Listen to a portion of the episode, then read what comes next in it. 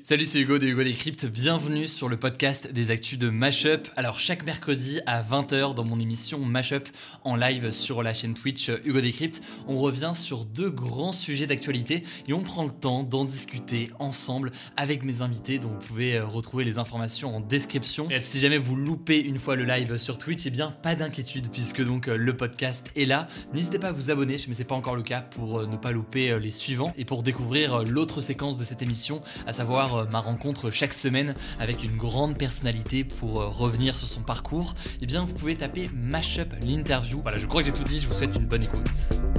On a Ola qui est euh, avec nous. Ola, normalement, est-ce que tu m'entends bien? Tu es étudiante à Kiev en Ukraine. on a pu échanger avec toi la semaine dernière. tu es encore à Kiev aujourd'hui. Merci d'abord de prendre le temps de pouvoir échanger avec nous pour raconter la situation sur place.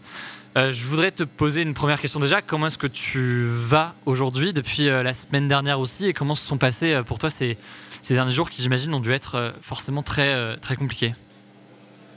Ah oui, bonsoir, merci. donc, je peux dire que ça va, ça va un peu mieux parce que euh, parce qu'on voit que que la Russie essaie d'attaquer Kiev et donc on entend de partout que que Kiev est encerclé, que que les attaques à Kiev viennent demain après-demain.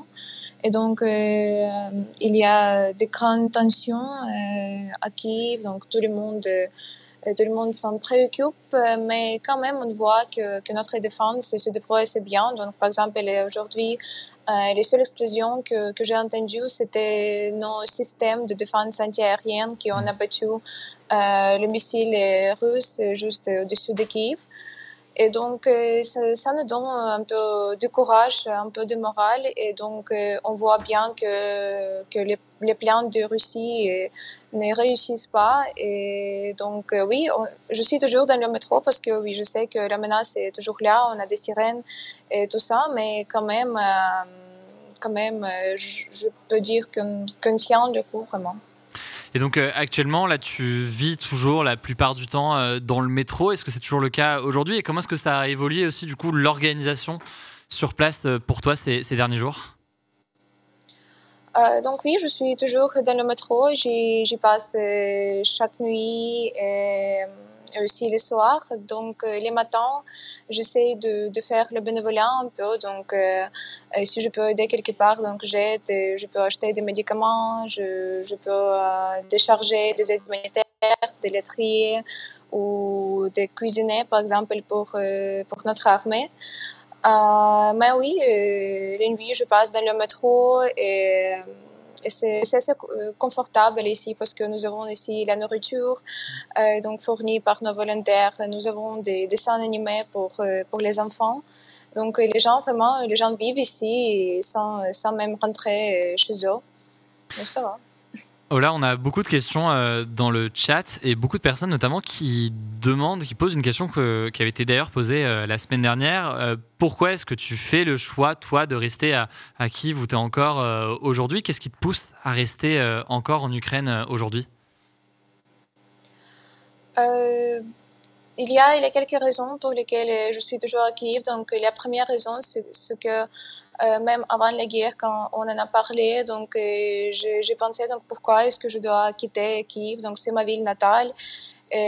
Donc euh, il y a beaucoup de lieux bien sécurisés et donc vraiment je me sens je me sens assez sécurisée ici dans le métro parce que Kiev est très bien défendu et donc peut-être c'est la dernière ville que la Russie peut vraiment prendre mais aussi parce que j'ai ma famille ici. Par exemple, mes grands-parents ne veulent pas, euh, ne veulent pas quitter Kiev. Donc, euh, oui, moi, mes parents, on envisage cette variante. Donc, euh, oui, c'est possible. mais, mais pour l'instant, on ne peut pas laisser nos grands-parents ici. Et, et donc, oui. Et, raisons, comme ça. Et, qu'est-ce qui fait typiquement que tes grands-parents ne veulent pas quitter non plus la capitale? C'est une, euh, c'est une crainte de ce déplacement-là C'est Qu'est-ce qui les, les pousse à rester aussi? Euh, ben, Je ne sais pas. Euh, c'est à un moment, c'est juste euh, l'absence d'envie de quitter donc leur domicile. Ils disent qu'ils sont déjà vieux, ils ne veulent pas bouger, et donc ça ne vaut ça ne vaut pas la peine. Et donc oui, les raisons comme ça, donc ils ne sont pas très je sais pas, très, très sûr et très compréhensible pour moi, mais quand même, on ne peut pas les persuader hmm. de quitter. Voilà, il y, y, a beaucoup de personnes dans le, dans le chat qui saluent ton, ton courage et qui t'apportent, enfin, essaient de t'apporter le plus possible du, soutien et du, et du courage via, via leur message. Euh, on voit une pluie de cœur euh, notamment. Et, et, c'est une, question aussi qui, revient souvent sur le, moral euh, que tu peux, euh, comment est-ce que tu fais pour tenir dans cette situation? Comment est-ce que tu vois aussi autour de toi euh, l'état d'esprit des, personnes? On a compris qu'il y avait une forme de résistance de l'Ukraine qui s'organisait ces derniers jours, que vous la ressentiez aussi, du coup, j'imagine. Quel est aujourd'hui l'état d'esprit? C'est de la fatigue? C'est une forme d'espoir vu de la situation? Comment est-ce que tu le ressens?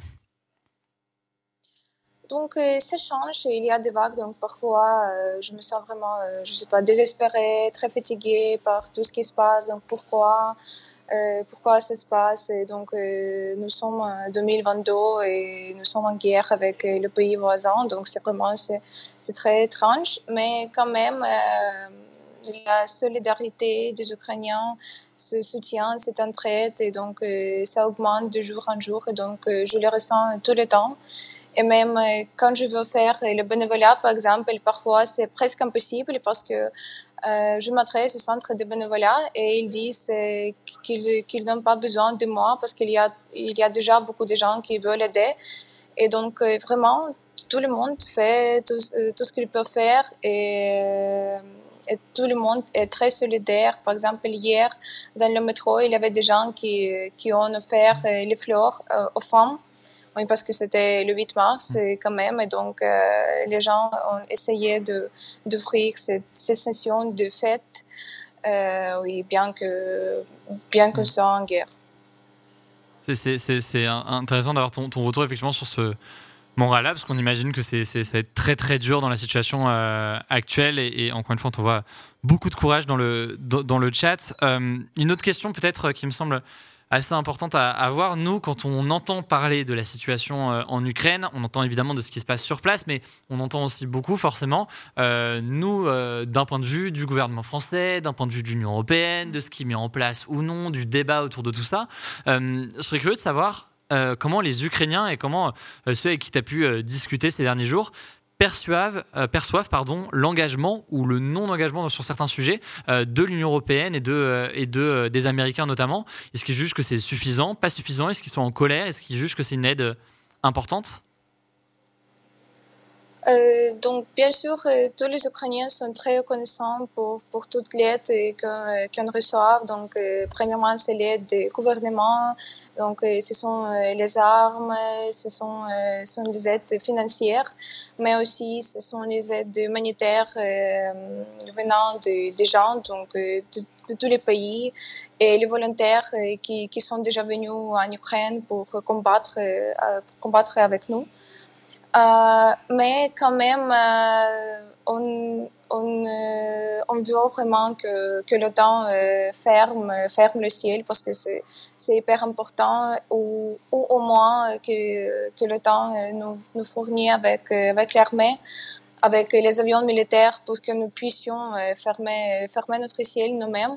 Et donc, aujourd'hui, il y avait des négociations entre Pologne et les États-Unis sur ce sujet. Et donc, euh, c'est pas très réussi. Mais c'est vraiment difficile pour nous de ne pas avoir cette possibilité de fermer notre ciel.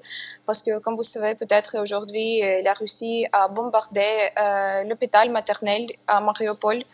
Donc, il n'y avait aucune raison de le faire, mais quand même, donc euh, oui, on, euh, on, apprécie beaucoup euh, l'aide qu'on reçoit, mais la fermeture du ciel ou les équipements militaires nécessaires, c'est vraiment ce, qui, ce qui vaut beaucoup et ce dont on a le plus besoin.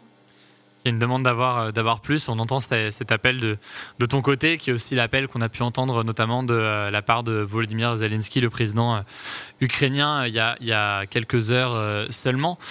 merci beaucoup, Ola, pour ton témoignage, d'avoir pris le temps encore aujourd'hui, malgré la situation très difficile, d'avoir pris le temps de, de, venir témoigner, de venir expliquer ta, ta situation à, à, tous les jeunes qui, et moins jeunes d'ailleurs, peut-être qui nous qui nous écoutent et qui nous, qui nous regardent. Euh, on se tiendra au courant évidemment dans les, dans les prochains jours. Je pense que c'est euh, important euh, et beaucoup sont, veulent avoir de tes nouvelles. On a pu le voir ces, derniers jours. Donc on garde, on reste en contact évidemment dans les, dans les prochains jours. Et évidemment, courage du coup à toi et, tout ton entourage aussi a quitté ces derniers jours dans cette situation qui est forcément très très difficile.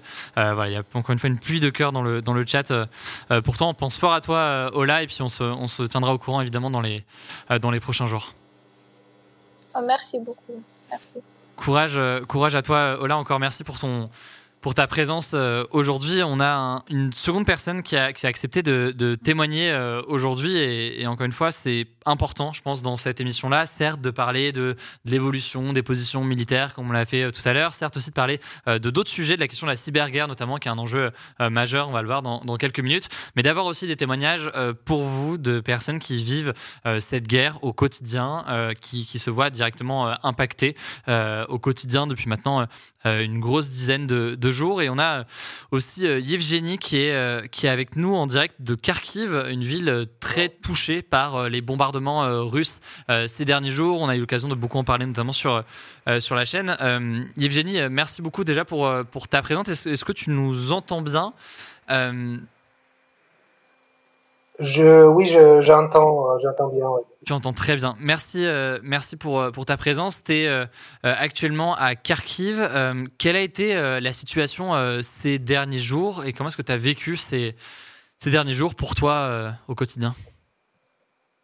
La situation était horrible dans Kharkiv. Bon, je, vais commencer par deux derniers jours, par, aujourd'hui. C'était plus ou moins calme, mais les, les, habitants maintenant, on, c'est trop calme ils s'inquiètent aussi. Mais euh, euh, il y a deux jours, j'ai vécu euh, des, choses catastrophiques quand j'étais chez moi. Il y avait des forts bombardements des centres-villes, de quartiers juste à côté de moi où je promène, où, où, je vais presque chaque jour parce qu'il y a un établissement éducatif où j'aide de réparer, d'observer des destructions et de réparer des fenêtres. Euh, c'est pas moi qui répare, mais il y, a, des ménages, il y a vingtaine de fenêtres qui sont cassées dans l'établissement éducatif. Il y a juste à côté, il y avait des bombardements, il y a des magasins cassés, euh, il y a des maisons d'habitation euh, qui étaient bombardées, détruites. Donc pas d'objets stratégiques, mais voilà, tout était détruit. Et donc je parle de cette horrible nuit quand ces bombardements ont eu lieu, moins de pas moins de kilomètres de chez moi. Je pensais que c'est vraiment la fin parce que maison a tremblé, donc j'ai vécu des horribles nuits. Euh, après, si on parle encore un peu plus loin, euh, il y a à peu près il y a cinq jours, j'étais vraiment sous bombardement dans le centre-ville. Euh, là, on a amené des médicaments avec ma mère euh, pour des pour des gens qui aident des volontaires, l'armée. Et quand, quand, quand, on a parti direction de chez nous, on a entendu des bombardements et c'était c'était le sentiment de la faim aussi. Donc j'ai déjà vécu ces, ces moments horribles. donc voilà ce que je peux, ce que je peux décrire. Euh, il a pas, on voit des choses à Kharkiv, on entend des, des avis des gens, euh, c'est des choses inimaginables euh, qu'on ne peut pas imaginer. les gens disent que, que, que c'est pire que, que, fascisme. Winston Churchill a déjà prévu ça, il disait qu'en futur, les, les antifascistes vont devenir des fascistes. Ce qu'on voit, c'est pire mm. que fascisme. Je ne vais pas même parler des choses aujourd'hui que je vous, vous, vous certainement lu par rapport des Mariupol, par rapport des maisons de maternité, des hôpitaux. Franchement, ce qu'on vit maintenant, c'est hmm. difficile d'écrire. Le mot choquant, Bien sûr. Mais je tenais à te, remercier, euh, Yevgeny, pour, ta, pour ton témoignage du coup euh, en direct depuis, euh, depuis Kharkiv. Et on, essaiera de t'avoir, si tu es disponible éventuellement la, semaine prochaine aussi, pour, pour se tenir, tenir au courant. merci beaucoup pour ta présence. On te laisse te, mettre, te mettre à l'abri au, vu de, au vu de la situation. Et, et courage, courage à toi de la part de toutes les personnes aussi qui nous, qui nous regardent. Et on se tient au courant évidemment dans les prochaines, dans les prochaines heures. courage à toi, Yevgeny. Merci pour pour ta présence euh, aujourd'hui. Voilà, j'espère que cet échange vous a intéressé. En description, je vous mets euh, des petits liens pour en savoir plus et pour euh, découvrir donc mon format d'interview dans le cadre de cette émission Mashup, interview de personnalités qui soient sportives, journalistes ou encore artistes. Eh bien, vous pouvez taper Mashup l'interview directement sur votre application de podcast. Écoutez, prenez soin de vous et on se dit à très vite.